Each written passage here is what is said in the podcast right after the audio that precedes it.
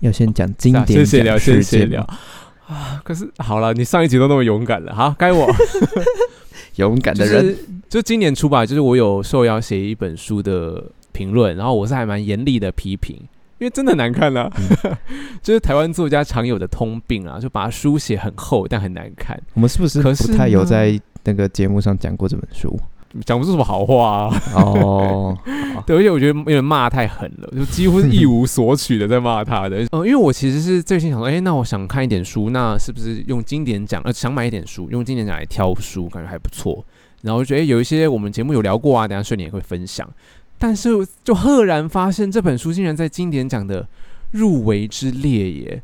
就当然经典讲有很多很 棒的作品，对，然后我就 破口大骂，因为那本书我当时读到我气到在京都躲进外套底下，哎，就带头嘶吼，说也太烂了吧，不要再占用我时间了。所以我看到他入围我霎时电闪雷鸣，我世界崩毁耶！之之前我我在节目上说过蛮多次，就是一本很厚的作品《轻浮子》，之前的二零讲书名哦，那我是不是也要讲啊？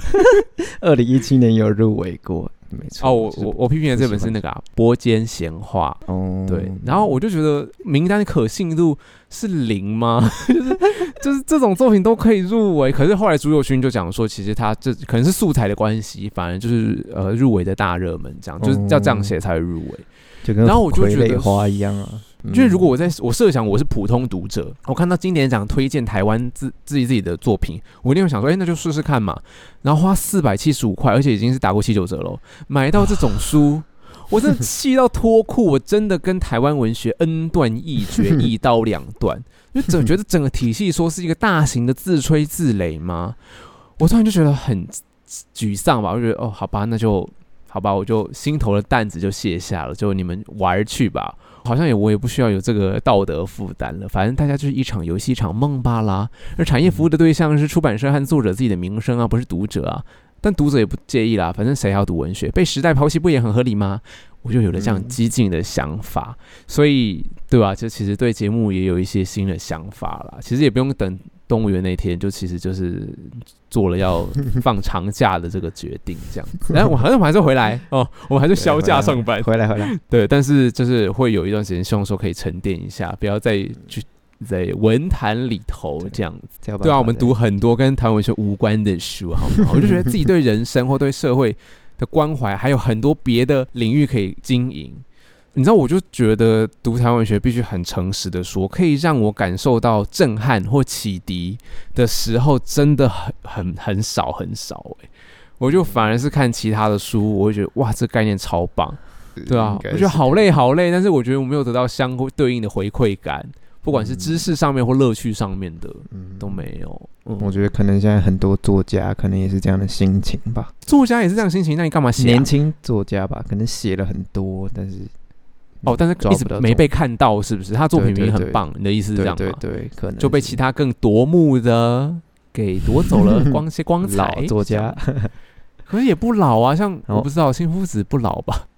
哦对了，也是年轻好，我我要先帮你平衡报道一下，可是题材的补正确性。补充一下我们那个节目聊过哪些哪几本书好了，对，但我但我现在不是要装好人，毕竟我也有觉得某些选书莫名其妙，就是之前的 要再讲一次，金福子跟傀儡花都是对，然后我有聊过围过有啊有啊，哦，那他们就是很爱这种我题材的啦。我不知道有没有得，得奖，搞不好还有得奖，还有得奖，我怖真的啊，好了，没关系，祝福大家然。后我们就我们有聊过朱佑勋的今年的今年的，我们聊过朱佑勋的以下证言将被全面否认，嗯，然后还有黄汉尧的莫口之河跟四维这一的子弹是雨神，大家有兴趣可以回去回去听。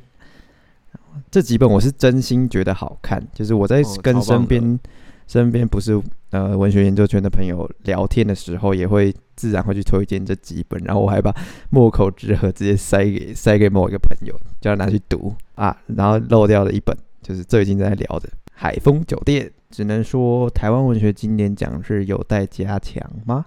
吗？也许可以改变一下评选机制因为我突然很好奇，就是日本不是有两大文学奖嘛？哦就是一个对对对直木赏，一个是芥川赏一个是大众取向，一个是纯文学取向。对，然后我就想到，台湾有像直木赏这种针对大众小说的奖项吗？会不会？可怎样算大众小说？还是说是那个眼眼光是好看、哦嗯嗯嗯，对，就是？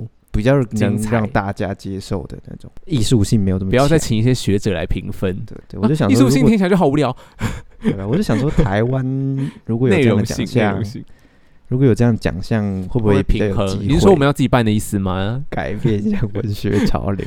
没钱，谁有钱？我们就请。哎、可是谁有资格评？那不就是又变成什么要网络投票哦还是什么的？这些专业作、专业读者、学者、评论者、研究者、作者，就品味很相近啊。对啊，我觉得台湾就困在同一个圈圈里，对对对，所以我觉得很难请他们评、欸，对吧？不然可到底要谁有代表山料来评啊？哦，对耶，就是请黄山料，然后张对对啊，什么他们是有生生不资格的吧？他们是有资格的，因为他们可他们会把知道怎么抓住大众。可可是如果他们就把他们就作品就颁给这是什么黄山料那个书名叫什么？颁给你不爱我，你就是恨我。靠腰。想不出来那个书名，叫乱掰一个，好像听起来很黄山料的，我刚刚真的以为那是他的书，我乱讲的。什么人生就要活得有骨气 之类的。哦，你的什么锐利要有点呃，你的温柔要有点锋芒，是不是这类的啦？哦，对对对，对吧？他们就一直颁给这种的，那我们好像也是马西。嗯，我只能说，我们针对服务大众的好看的，能够生产出好厉害的内容的，是不是作品的内容还要再加油？对，再加不够丰富到说我们可以在嗯精彩以及、呃怎么讲，有学院价值和有大众价值之间的比较好的平衡呢？嗯，没错，薛玲是这个意思吗？还推给你，是 是，可以是这样讲了。你人好好哦。我我有查到去年的 Remo 是这样念吗？嗯好，好像有在办，就是，但是他就是入围的以下证言跟那个子弹是余生都有入围，就我我不太知道那个、哦所以就不知道他们的取向到底是哪一种。对，还有不还要再另，可是那好像是网络投票啊，但应该哦，Popo 度华文创作大赏嘛，嗯对，反正就是他哦，这个对对对。就至少他不会让那个吧播音什么什么的入围，播间 闲话哦哦不一定啊，所以他们觉得好好像很深难看不懂，但是却用了一些冲绳的元素，不会，他们可能会觉得哇是旅是旅游文学吗？这个女主角一直在日本浪荡，好想去日本哦，他投给他。应该是不会，大众应该不会这么不知道，我这搞不懂了啦，那你要痛骂学了啦。当代台湾文学了吗？我没有吧？好了，就是我就觉得说，当代台湾文学要继续走这种路线的话，那是不是也不怪我们会被黄山料给代言？就如果全部都是哎。诶要讲这个原话，就是比较枯燥乏味一点的东西，哇，不一什么，什么播音嗯什么？嗯人人，就会那文学既然已经放弃了当内容产制的原料生产，就是我这边讲的很不模糊，但是后来炫灵的说法就是 IP。对对对，我常对于台湾的文学会有一种好咬牙相挺，就是要看国片支持国片就被骗的感觉。对，而且我觉得很重要的一点就是 hashtag 文学或 hashtag 台湾文学，会不会是我们一讲这个关键词，受众受众就准备说哦，又要来跟我说教了，你又要来搬弄什么理论了，？我觉得已经有对不这个对现象。这个角色讨不讨厌都不敢讲，你都要先上升到说这个超越了好坏，不能讨讨不能谈讨厌，而是饱不饱满、全不全面，是不是这个立原型角色？贴不贴近现实？就是如果要这样谈文学，那真的也不能怪台湾人不读台湾文学吧？就大家听到台湾文学压力会超大，你是不是要来来跟我讲我不懂的台湾史，啊台湾人不能不知道的台湾史，台湾的族群的历史什么的？啊讲到这就让我想到我有些理工科朋友，就是嗯。最近啊，开始跟我聊天的时候，已经会开始跟我讲说，就假如我要开始聊一点跟我文学有关的东西的时候，他就是说，呃，反正我们就是没有文化的人嘛，我们就是不会再读那些书了啦，这样子。哇，我真的的又气又没有办法反驳哎、你为什么会有这种朋友啊？我没办法、啊，就就以前高中是理工科的嘛，就哦是、哦哦，对忘了。哦，可我觉得博成身边应该更多这种人吧？不知道。他身边好像有超多爱呛他的一男朋友，哦，对对对，他有说同男朋友有也也有啦。可是我是认真过哎、但是我觉得这是也是文学自己内部的问题。就你不能全部怪读者不读书嘛，对啊，对啊，对啊，就我们自己在里头都会觉得 看太多难看的东西了吧？可是我们又要把它讲的头头是道，或是我就觉得那那样我是在骗人。比方说，你给我塞给我两千块，你就想要我赞美，说我明明觉得不好或是难看的东西，它很有内容。当然有有读者喜欢的那本书，当然还是有的。然后，嗯可是我就不喜欢呢、我就没有办法违反我的心意，说它哪里好啊，我就看不出来它哪里好啊。嗯 可是我们文学界这个机制就是这样跑的嘛。给你钱，你就是应该预设要说好话的。你怎么可能给你钱写书评，给你钱做节目，你还骂人家嗯书？就跟就得的业配一样嘛。那可那个公信力就会大打折扣啊！就是大家来听来听，我们就是想说我们有没有些真实一点意见，结果我们把明明我不喜欢的作品，然后捧的好像半天高，然后大家真的去买，那不是更折损台湾文学这个体系的信信赖感吗？嗯，嗯嗯碰到一个困境，好可怕。对啊，所以我想，为为什么会聊到这个啊？因为我聊悲观聊骆以军人啦。对啊，骆以军，我们骆以可以从骆以军身上可能也可以看可是我们出有今天一些这样的是要痕迹吗讲他的好话。因为他的散文真的很好看呐、他就散文真的家美。哎、我我看到最后一篇，你你后来补上的那一篇，我真的是哦啊，我记得超感动的。对对哦，对那，篇超棒的。哎、要不要先说一下啊？先开场。哦哦，对哦，对对对，好好好。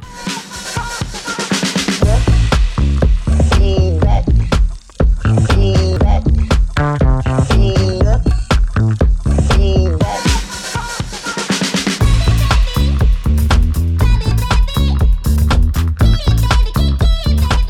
现在收听的是帝国大学台湾文学部。我们是来自台大台台湾大学台湾文学研究所的毕业生，两位文学硕士，两位文学我硕士是哆啦 B 梦，在下是哆啦 B 梦。啊，我还是大雄，选了一我们会聊跟文学、台湾文学有关无关的各种话题。希望的话是导览台湾文学相关知识与无知识。对，大家可以给我们钱，或者给我们五颗星的荣耀。求我想我想问薛玲说，如果你可以选的话，你想要投胎在作家家里吗？我好像不会，我就是多从小从小到大的日常可能都会被记录在他们的文学作哦，品里面。对对对如果是，我不要骆以军，如果骆以军是我爸，如果骆以军是我爸的话，我就很困扰，就是对，所 有东西都被写进去，而且加上作家应该都偏穷吧。就是如果你好贱哦！如果我也想要念文学，或是我也想当作家的话，啊，我家里没钱，我是不是就没办法完成这些梦想了呢？那我们要说一下那个，今天我们要聊哪些骆伟军的作？啊，我就想说要要先讲一下那个我看到骆以军跟他家人互动状况的报道。哦因为我觉得你讲的没有错，就是经济来源超级重要。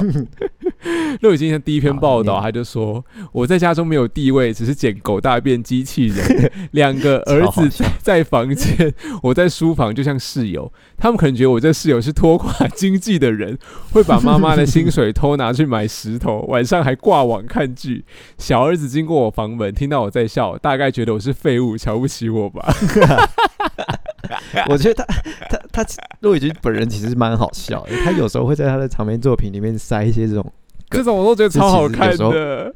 有时候会发笑，但是就是整个场面看起来还是无聊的。啊对他有时候会出现这种所以我觉得，我们就觉得他适合写散文是这样啊，这破碎的灵光他写的很棒啊，对对，就是生活片段。然后第二则报道是，他说我好像变成老宁古，因为他小儿子叫阿宁古嘛。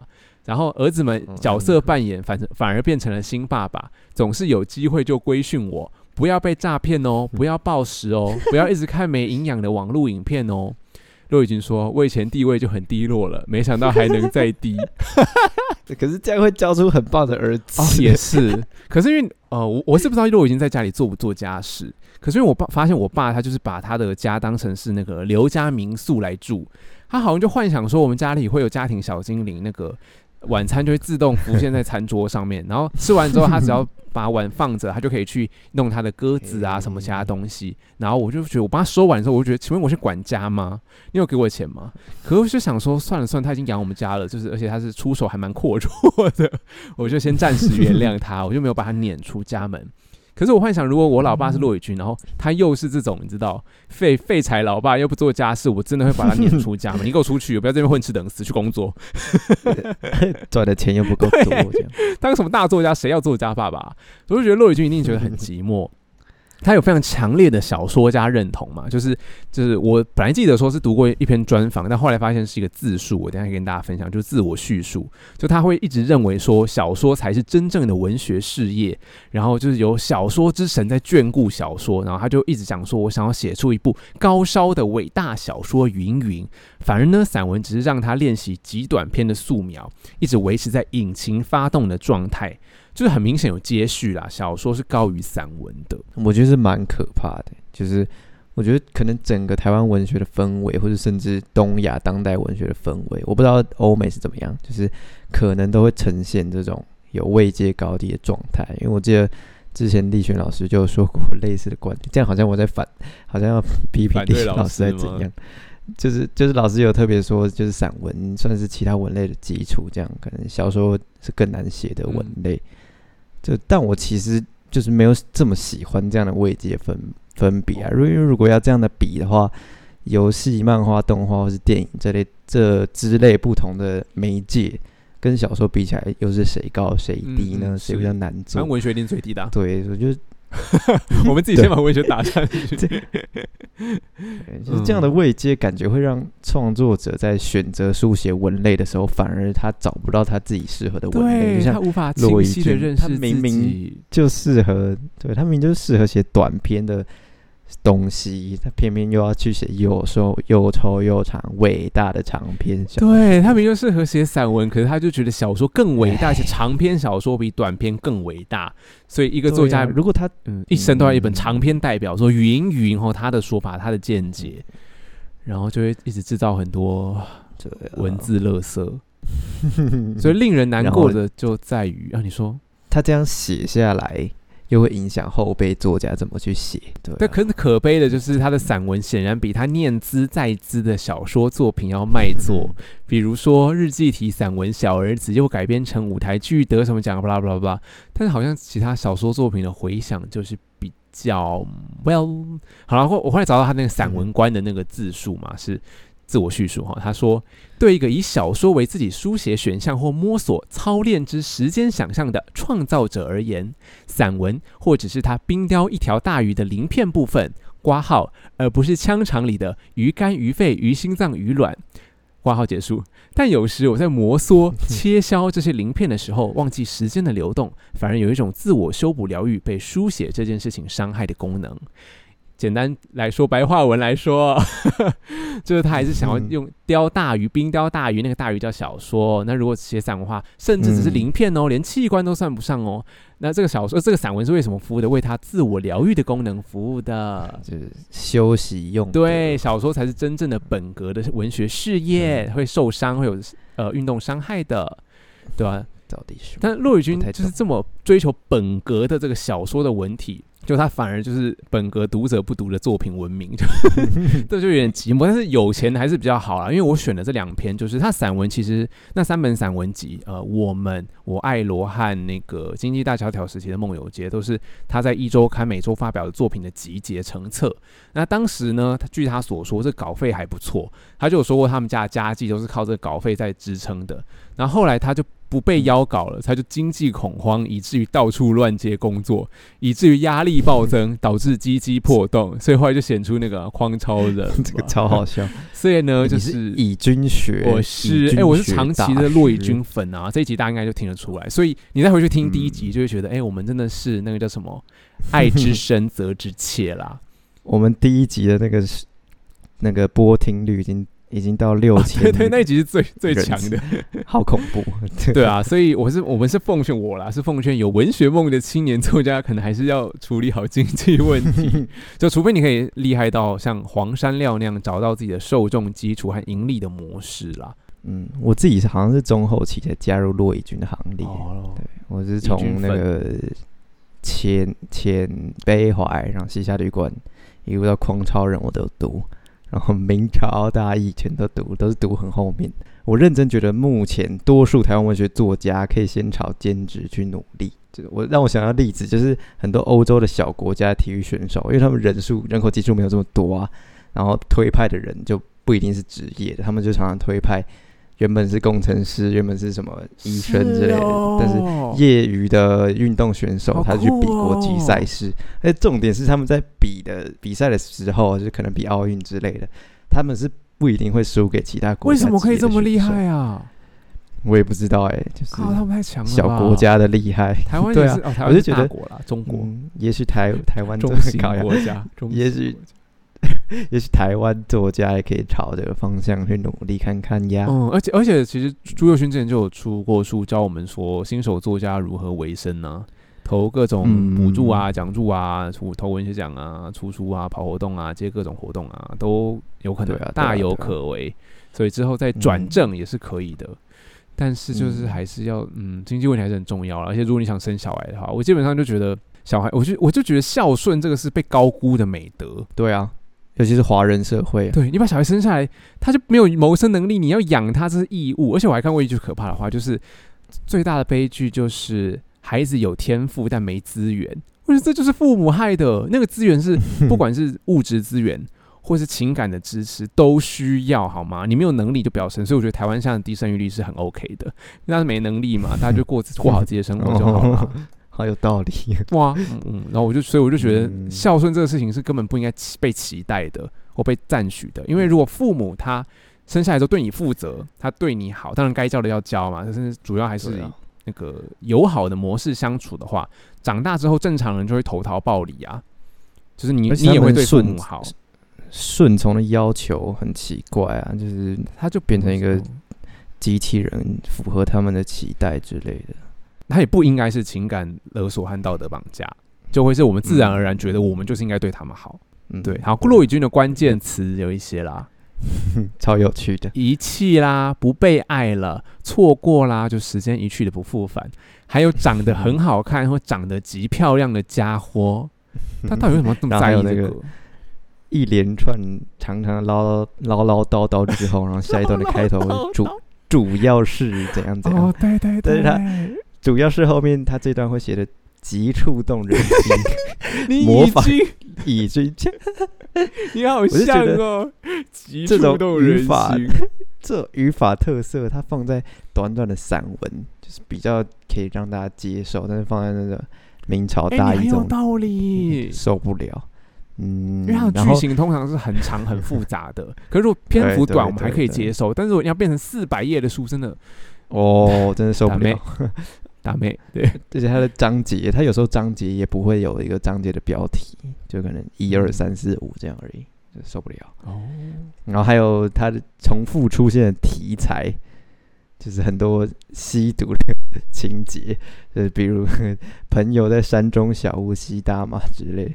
就我怀疑他大学是不是真的很喜欢做这种事？对他很喜毕竟那个文化大学人渣的山上事，情。对，然后还有被抛弃的孤独超多，就是各种日常小事，像是躲猫猫躲到大家都忘记他，或是关在那个紧急逃生楼梯间，但是没人发现，或是被丢在车上被父母忘记这样。对他对这个很敏感。而讲到这边。我记得我们之后嗯会讲啊，就是这可能跟那个对。一九四九创伤有关吧。哦，对对对，嗯，讲到哎、那我们要先说我们选了哪几篇吗？哦，好，对哦，对哦，我们这次选我选的是三篇，是我爱嗯罗，就是我爱罗这本二零零六年的散文集的那个待续，待续就是他把其中一篇文章当成序文这样子，可能是他觉得最精彩的，我觉得的确也非常精彩。嗯。然后另外一本就是二零零九年的经济大萧条时期的梦游街的待续，叫《孤独的制服》。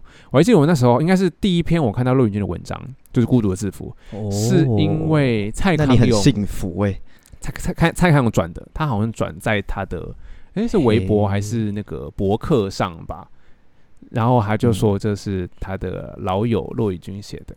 然后还有另外一篇叫哦啊，我记得三节号，三节号。我在我在这边是我的那个 PTT Two 的个版里头挖到的成年老文章，可是我我那时候没有标记出处，所以我也不确定了。嗯，这篇文章的那个很不一样哎、跟跟骆伟军的语法有点不一样，是不是更早期的作品？然后我自己我我选了一篇遴选的，就是《孤独时光》在脸之书里面，二零一二年哦，就是呃，他有一个朋友，就是讲他身边有一些男男女女啊，他明明就是家里有时候哦，西门町的那一篇，被抛弃，但是他在这种灰灰暗的社会中，他还是活得像正常人一样。哦，对对对，他跟他们明明很有钱，就住在万年大楼的楼上，对不对？对，但他们好像就是明明都是坏掉的人。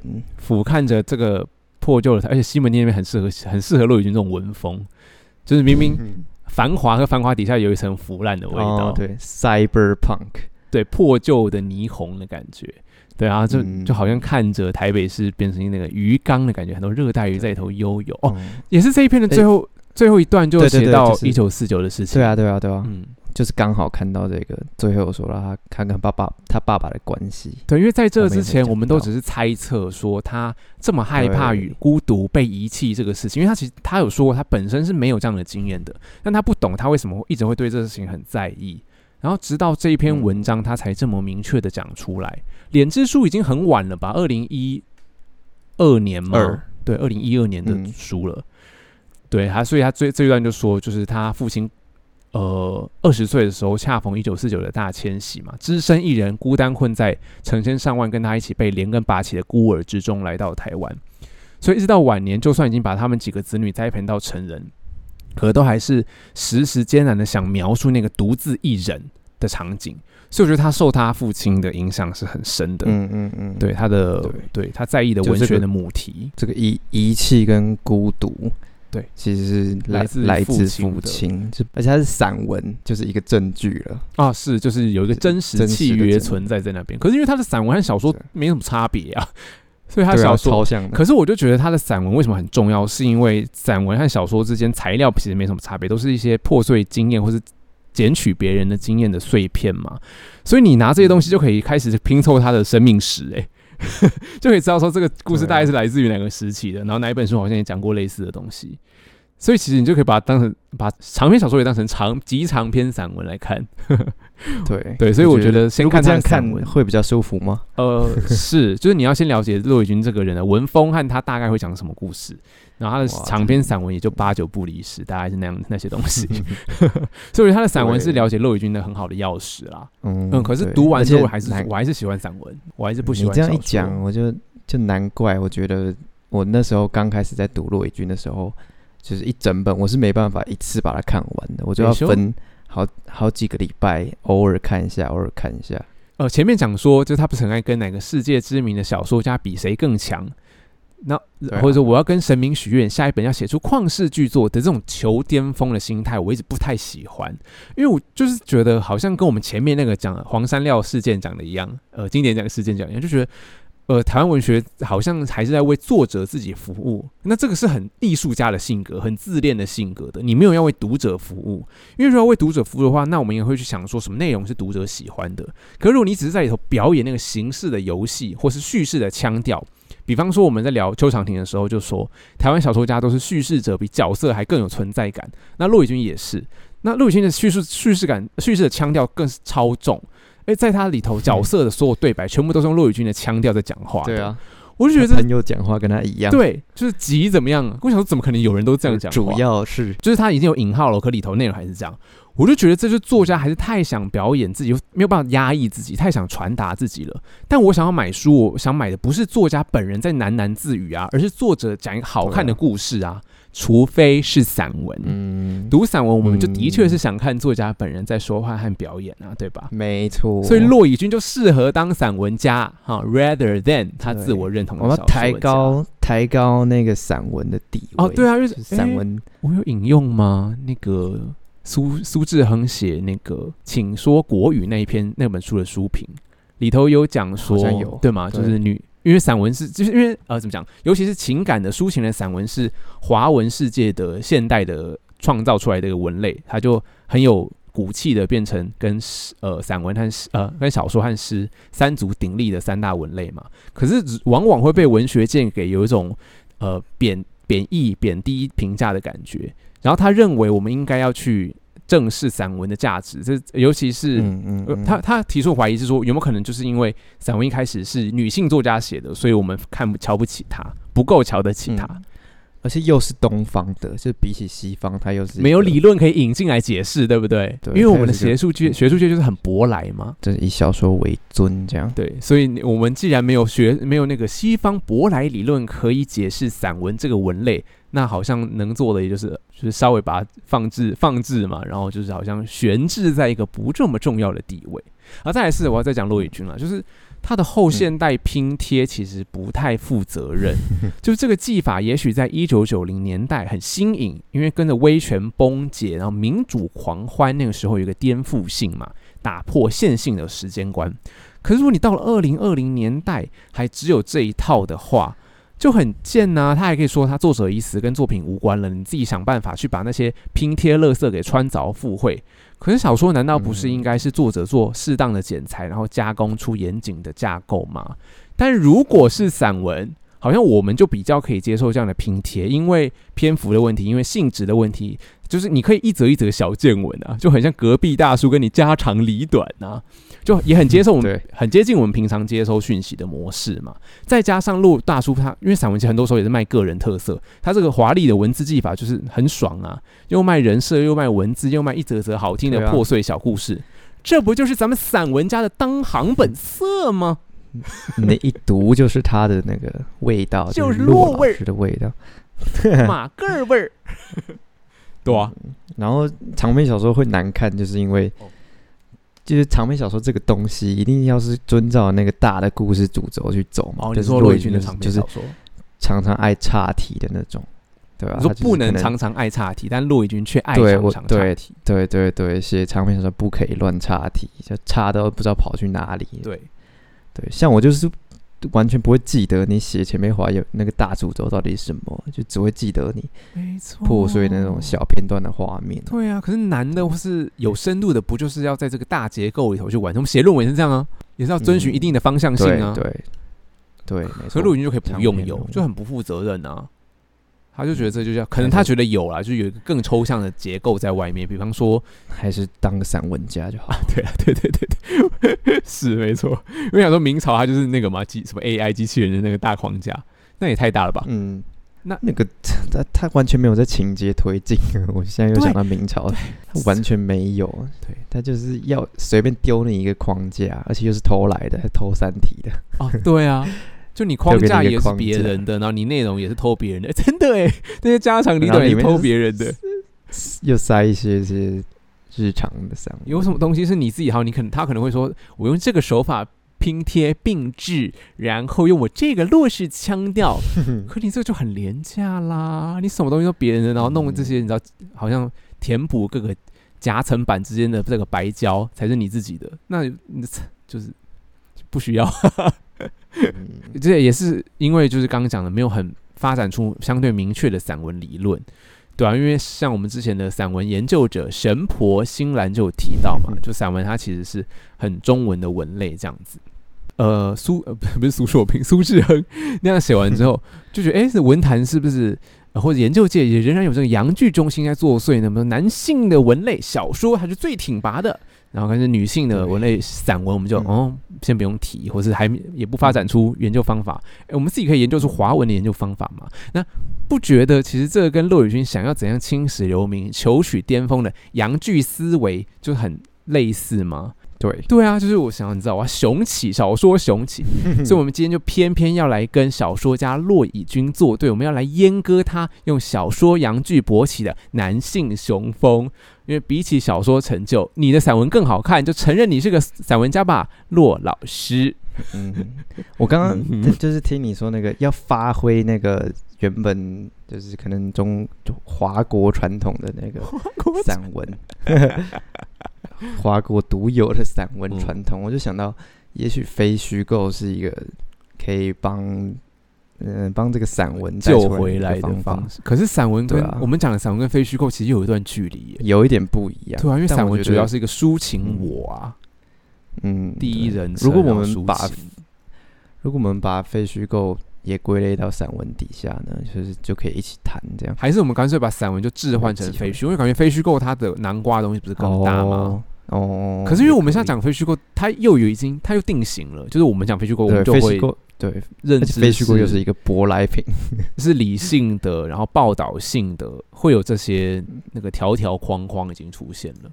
可是当然可以啊，我觉得分类是很有机的，我们可以去调整这个论述。但是目前可能那个，我记得既有论述框架太强了。嗯，对啊，最近台湾文学不是也有研究什么情动力还是什么啊？看不懂，看不懂，那是干嘛？就 是就是，好像王德威他们想要用一个东方独有的理论，对，就是。我觉得这个搞不好跟散文有连接吗？但我非常不熟，所以我不敢乱讲，又要被学姐骂。对，文学哦，真的诶，到底干嘛？看不懂。Effect，算了，史宾诺莎，我们先暂时放下这些 老学究，让我来说说为什么要选你选这一篇吗？孤独，孤独时光，因为我其实一直。从一开始被骆以军吸引，就是因为他写遗弃跟孤独这个主题嘛。就大家也知道，他他的长篇小说里最常也是最常写这些东西。没错，所以我就在一边翻我我这边有的《莲之书我爱罗》，我就是打打开翻一下篇名，我就看到我我就各篇稍微读一下读一下，然后就有看到孤独为主题的东西，孤独时光。然后我就觉得他这篇很很像一个。浓缩就很像我读完这一篇，我就可以就等于是看完了前辈怀整部他想要写的东西哦。嗯，对，所以我就就选了这一篇，而且后面结尾也有特别写到那个一九四九的问题，刚刚讲过的。我就觉得骆宇君其实善于描写静态的景象。Rather than 一个动态的事件，尤其是首尾剧组，我们期待小说要完成的那种故事、那种事件，然后再来是他善于偷人的故事，就是偷别人的故事嘛。那这一切不都很散文都是对，就是不都很适合散文的篇幅短和相较静态的性质和私我的性质吗？就是叙事者等于一个我在说话，就是我在建立各种说法啦，就是要把它捧到散文家那一边去。然后我，而且我发现。他在散文里面会就是用在讲别人的故事的时候，他会他会引用什么 F F 君说，对啊对啊对啊，什么 A A B C 君说，就不会有那个伦理问题，就不会有像小说他抄别人的哦，就是他会把那个引用来源是谁，对对对，他会把出处给加上去，对，所以就不会有那个伦理问题。哎，为什么小说不能呢？小说也常常会有什么 F 君及君的，没有吗？可能他有些没有，就是那个火车做梦那个他就没有。哦，说是他疏忽，他觉得他大咖，可以不用把 credit 给别人。有些东西会漏掉，好烂。好，我讲，比方说你跳这一篇，就是一个被遗弃后的静态景观呐。内文就是没有人知道你已经被遗弃了，仿佛正常一样的活在台北这个修修补补的城市底下。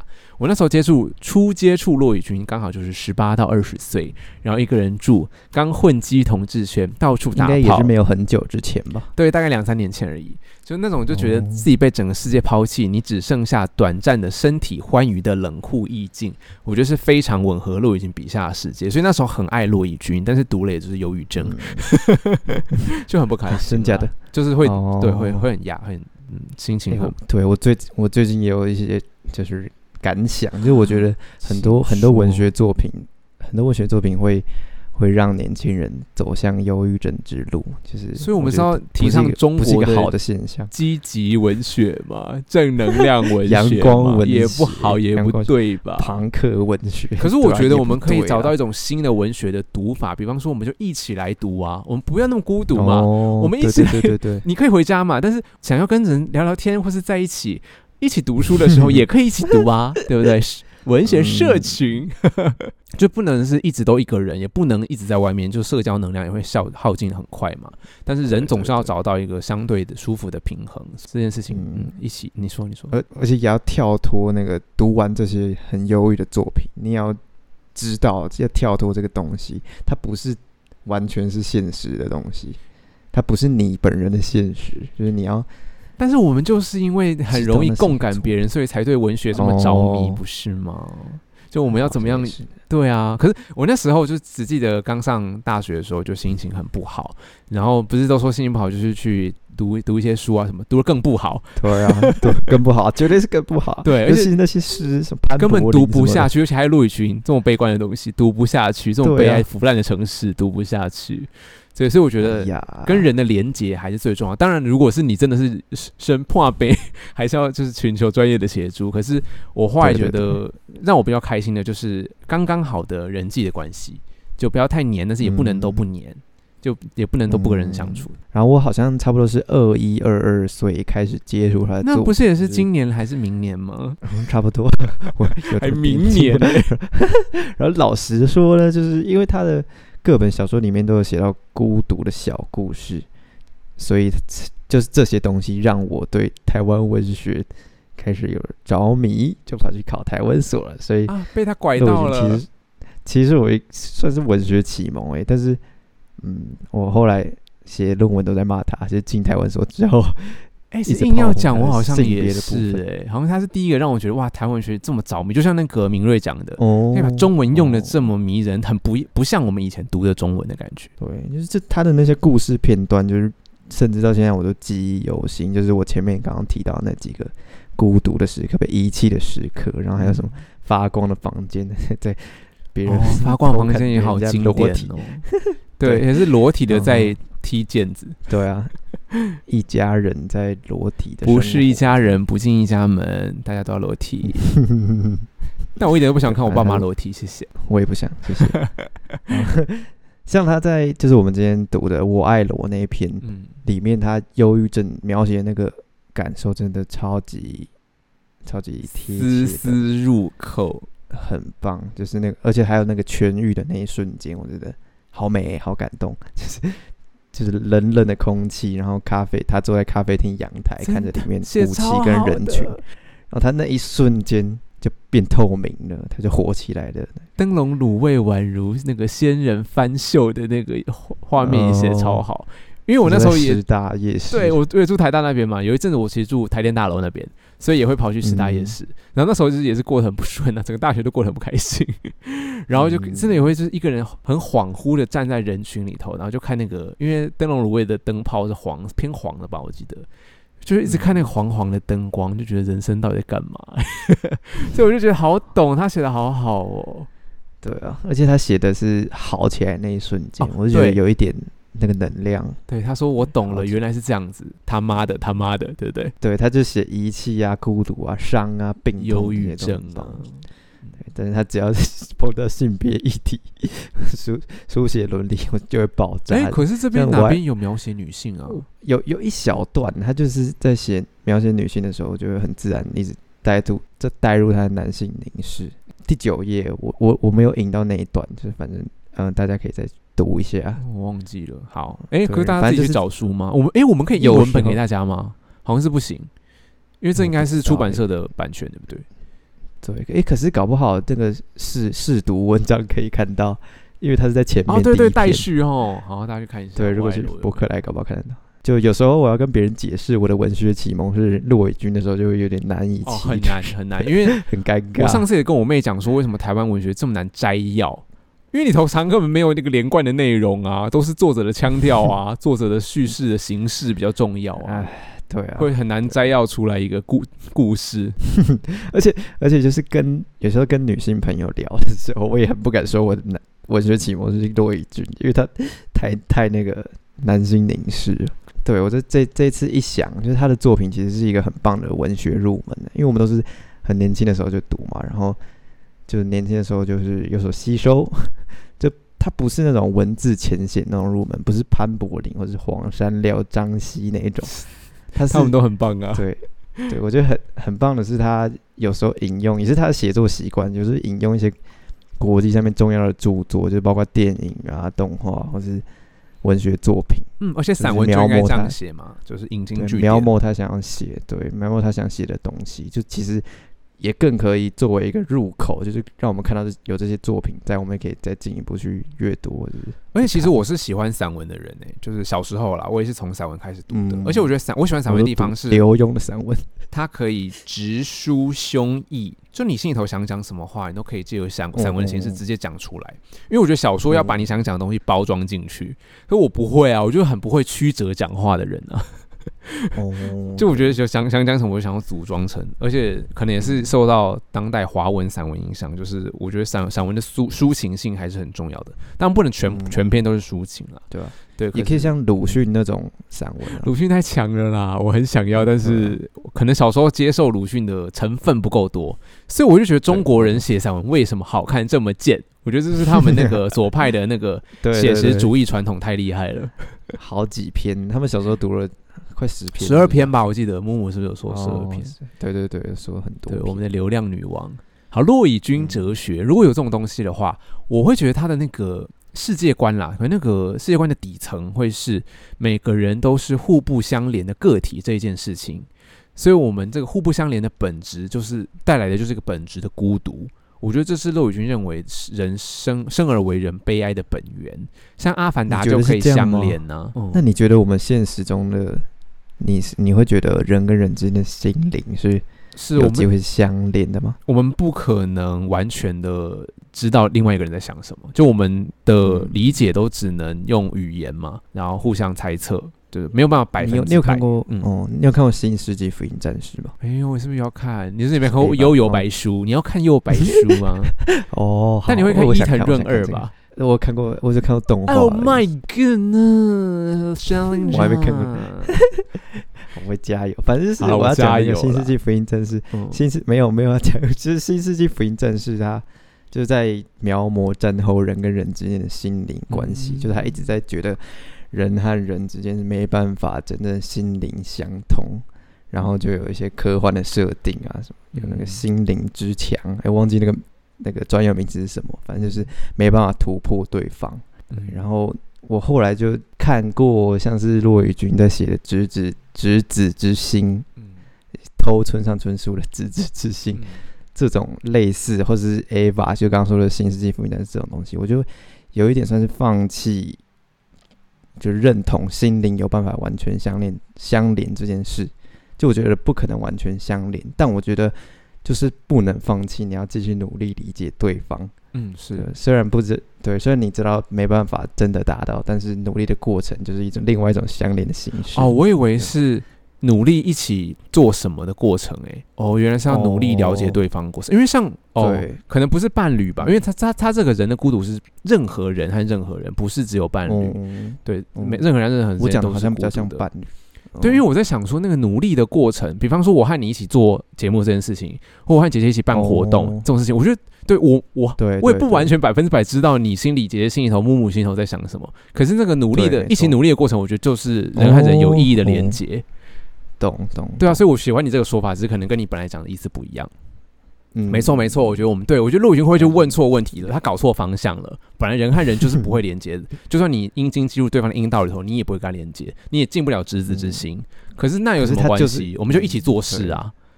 对，所以他就是嗯不知道这件事情，才有办法写出这些文学吧？对，有可能就是你知道，人都有一个过不去的坎，他才会一直就是对对对有很棒的文学产出在里头嘛，一直往下钻研书。写，对，所以说我就觉得，就是文学为什么跟那个正能量是有点互斥的？因为如果一个人真的很豁达，他很达观，他就不会读文学，他也不会创作啊啊。一定是人有东西对过不去嘛，他才会创作。嗯，像我现在就觉得，呃，最重要的人和人的形式是拿卡吗？哦，伙伴。重肩嘛，写成重肩，就是我觉得我们要一起有一个目标，一起去完成。我觉得这目前现阶段来说，我最珍贵的、最珍惜的朋友的关系，因为我们不只是互讲屁话这种朋友而已，就是我们是可以一起做事的朋友。然后一起做事就必须要磨合很多东西、啊突然有点感人，好恐怖。然后又要要合作嘛，就不只是跟炫灵，我我也有很多其他我自己的伙伴。每次合作，你就跟不同的合作，其实我都会找到这个让自己开心的，可是都会从您 或大家的身上学到很多，然后我们又一起往一个方向前进。这个过程是会让我觉得是有长远的意义感的。而不只是当下的饮酒作乐的开心之类的。好像一个乐团在一起做音乐的。我也觉得乐团令人着迷的，一定是那种大家的节奏结合起来的时候的那种对啊对啊，因为我以前有同学乐器。学打鼓嘛，一段时间很烂啦，哦，你有学过？对啊，还学了两次，我人生学了两大段，都都没有学会，好帅，好想看你打鼓。很 烂。但是总之就是老师会在我后面说，好，那你打这一段，然后他就在后面吉呃弹吉他，然后我觉得哎，两个音乐两个乐器合在一起，感觉也太。我觉得好迷人哦！对原来这是音乐好玩的地方。可是我真的没有天分了，也没有努力，所以我就觉得、啊、放弃这一块的，还是回来讲讲话就好，读读文学就好。讲到这个，我突然想到，我刚刚看到一个广告，就是限流读册那个书店，你知道吗？，哦我知道。最就今年新开的那个，反正他他们办了一个活动，就是结合了文学跟乐团的活动，叫做读书季吧？读书哪个季啊有点想？season 那个季哦，呃，祭典的祭祭典，哦，马自立对，有点想找你去。啊，对等下传给你看哦好好好，什么时候啊？呃，我还没我还没仔细看，反正它是就是结合音乐季的感觉，然后又加上有乐就文学的推推广讲座什么的吧，我也不确定那我要住在台实际的北？形式。哎，它是一段时间的欸我吗？我等下看一下，我等下传给你。好好好，OK。中年之后再回去学芭蕾的是哪 F 还是谁？可是他本来就对一个看起来不怎么貌不惊人的女孩，就是莫名的看不顺眼。因为芭蕾就是要逆反着身体的协调性而进行的一项舞动嘛。折凹他的骨，对对对，可他就说那个丑女孩 超贱的，他说那个丑女孩就是就是完全跟着老师的指令的节奏，她自己在那个 F 君在那个手脚还慌忙的摆动的时候，那个女孩就完全的跟着指令和节奏，完美的到达那个的要的位置上面。他说他那时候真的什么昂首肃立看着她，就是沉默的，好像在身体在发光。我觉得好棒哦。然后还有讲到说那个我爱罗就是一群没有得不到爱的失爱的少年，只爱自己的阿修罗嘛。然后最后他们慢慢的在成为了无爱的中年和无爱的老年。但是他后面又给一些正能量，也就是掉泪的佛，就是对他突然把那个有办法透露情感的，把高度拉到神佛上面去了，对对，在佛的眼泪废人遗猜的低落的那一瞬间。他是不是看到说哥哥被造物主给压扁的，或当时没有造好的我爱罗们，嗯他们在人世间饱受艰难和折磨呢？那你有曾经是空壳的我爱罗吗？哦，有有我其实你在什么瞬间有觉得走出那个东西，然后留下哇，这集要聊到这么深，不愧是散文，散文的极致就是 能够制造的客观距离比较小一点啊。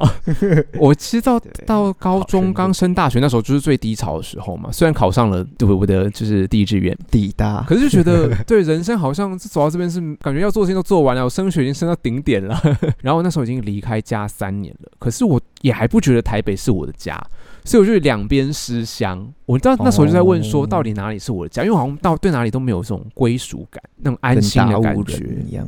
对，可是当然我是很近的啦，就只在桃园和台北。对我最近其实也有一点这样的感觉。我回到竹北，我看到那个竹北变成科技城的样貌，我就觉得好不喜欢哦，哦，因为好不喜欢竹北现在的样子。有现代就化的感觉不像家是不是？对啊，已经不是我原本喜欢家的样子，就也不想，也不想一直待在新竹的感觉。可是故乡本来就是时间性的啊。哎、可是我觉得我现在可能是我是不是会就是离开台北之后嘛？哦我不是去了马祖，然后回来台北再念书，然后又去了日本嘛。我就觉得我现在已嗯经可以把我住到哪里那边就沾上了，哎、哦哆啦 B 哦梦的鱼鳞，哆啦 B 梦的指纹，然后我身上就有那种马祖姓，然后京都姓，我就觉得哪里都被我住成家乡哎、你是就是个后人类啊！我去了，我不知道可不可以这样讲啊，就是你不要又在那边给我戴一些厚学的高帽，我谢绝高帽把它拿下来。就比如说我回马祖，我又可以跟姐姐碰面，然后我去京都，我又可以跟木木碰面，好像在哪里都留下了一些我觉得很珍贵的朋友，然后跟朋友在一起又会有很珍贵的记忆。这样的地方就是我可以有归属的地方。哦，那你找到那佛的眼泪了耶！就我已经没有像，大学二十出头岁的时候那么阴郁和不开心了。嗯，我觉得人生有走到一个比较可以接受的阶段，当然还是没有什么成就啦，没钱，还是穷书生。我爸讲的，加油，好，加油，干嘛那颗大赛？好了，那对血灵而言呢？孤独的哦，你说我吗？诶，我好像我我应该也差不多是大大大一大二。那段时间也是比较忧忧郁嘛，阴忧情，然后又很爱读那些诗，就是哦哟，会让你更惨的诗，就让你坠落坠落。然后第二次忧，我觉得后来大三大四可能恋爱拯救了我，就是后来没事。然后差不多硕一硕二就是。又又分手，又大低潮。哦，所以说是我有见证，我有跟到那一段。哦，对对对，然后对我那段时间真的蛮惨，因为又换环境，又是在又是台大台文所，就是感感觉自己感觉大家都很厉害，然后学业我学业我做不好，然后又失恋，就是 QQ。幸好我回去研究所的时候，我都已经就不在乎大家在干嘛了，因为我有自己很明确的目标嘛。嗯，所以大家很优秀，我就觉得讨人厌。后来哦，后来怎么走出来的吗？我也不知道哎。我我觉得我很爱音乐，就是我有时候可能一整天都去放着音乐，说走在路上我要戴耳机，回到家我用音响放音乐，然后我就很爱就是灭火器那种正能量的音乐。其实文学没办法，没文学没办法给你正能量，但是音乐好像可以。对，就是听了很多这样的音乐。对，也凭什么？音乐好贱哦，他犯规，他可以写正能量的东西，让我真算站了起来。然后还有地大台湾学部拯救了我，屁嘞！你干嘛啦？就是就是对啦，有目标感，对不对？我觉得有目标感很棒。对。嗯啊，那没做的时候，然后去当兵的时候，你会不会自杀？自枪会啦，枪自我我我知道我自己接下来想要干嘛就哦，对对对，你有目标了，好棒哦！哎，那万一孤独，你你你要到可能三十二岁才会渐渐的有崭露头角，或找到出版社愿意帮你出，那这样也可以吗？嗯，我觉得没有问题，因为对我来说时间好像不是问题啦，就是可是持续可以做自己的事情。可是，如果你们要走进那个异性恋婚家，会不会那种现世的成就或经济又很重要？像我们刚才骂骆已经骂成这样，我觉得我会喜欢的人，他会是一个不那么在意，哦需要一个高对高高经济水水准水平的人。嗯嗯嗯嗯，可以对，没错，孤独孤独的制服。我有引一段，需要念吗？到了一个年龄阶段，对自我的掌握度越高，似乎越难如年轻时想象爱情，可以将自己全部的自由当赌注承诺给一个另一个人。生命越往后走，每一个阶段所记忆的珍藏的那一部分的自己，越层层累聚，难以和别人交换了。对我，我读这段其实蛮就是有感触，就是我觉得进入大学之后，就是大家。身边的人啊，同学，不管是同学还是喜欢的人，都有一种就是长长大成人的感觉，就是大家带着自己故乡成长过后的样子来见面，就是每个人的生活过，就是成长过程背景都不一样，所以就会变成在那个大学场域会有很强烈的碰撞，就是很多冲击的感觉，就好像没办法冲突的那种。对，就跟人交流的那个会变得很困难，所以我觉得会不会是我们刚进大学会产生忧郁的原因呢？哎，可是这一段不是在讲爱情吗？我以为你要分享爱情。对啦，既然是分享人际关系，我是联想 联想到人际关系，确实是。对吧？因为我刚也会跟大家吵架嘛，这样。对，正要跟你分享，因为我是高中我就离开家了嘛，然后那时候我刚来台北，就为什么大家都这么厉害，还会又会读书，又会弹吉他，或者是英文超级好，然后我就是一个小镇少女，哎，然后又丑又肥，没有学长爱，我觉得那时候真的很不快乐。然后其实到大学是因为就像你说的，我们呃大家同学很紧密的相处在一起。所以我觉得，我觉得那时候我没有办法很好的安置我的嫉妒心，我会觉得大家都很很厉害，然后我没有方向，然后我很不安，所以就觉得嫉妒别人好像看起来很耀眼。对，就是类似这样。嗯，我觉得好像真的是走出来，所以我才会很建议大家真的要大学毕业赶快出去工作一趟，再回来念书，书不会跑掉，是你至少可以就实做一下在社会上是什么感觉，然后去找自己真的想要的目目标。对对对对对，我是是我是很珍，现在回想起来觉得那一段时间很珍贵啦，就是嗯决定回到马祖去，然后决定用马祖为题目再回去回来念研究所。那你向往孤独的制服这篇后面写到欲仙欲死的生活吗？我最羡慕的西边玩水、登山，或是西边玩水才不爽吧 嗑药和性爱才是我的菜。那你同意就是你要在欲仙欲死的状态，然后死掉这件事吗？就我我最羡慕的就是可以 die young 啊，年轻就死，可以不用老，多爽。哦然后再来就是嗯送吧，可以很爽的送。松松快。对，die 送就是我看刘德华演的《门徒》，我就想说，哎，吸毒到底多爽啊！但是我就是也很害怕，不能就失去控制的感觉，我也很害怕，所以也不可能真的跑去在那边用海洛因，因为拿不到。但是大麻倒是可以测试一下荷。兰，对对，是想是想的，对。然后 我就在想说，其实那个男性射精之后进入了圣人模式，应该是拿来避免我们沉溺于爽感，结果被其他动物吃掉吧？对耶，是 哎，是啊，是啊。如果我们没有这个圣人期的话，我们就可以一直想，一直想射，一直想射，那一直跟女女性或动连在一起，好恐怖，好恐怖，大家都不是生产啊。对，就那就变成很像吸毒。我觉得吸毒就是这样子。哦哦，要可以停下来的。对对对，所以我觉得这是生理机制给我们的那个演化出来的，很棒，善用它。嗯最后我想讲啊，我记得这一篇，就是我就觉得这篇是里面最好看的。就我看到他写老友被呃情人遗弃之后，他去潜泳那一段，就是超级感动的。呃就是他老友啊，不带不带装备，然后自己吸一口气，然后潜入两三层楼高的那个深海的感受。就是那个被遗弃之后，却在海里缺氧，无比孤独，但却又无比自由的那个感受，就是他写的超好。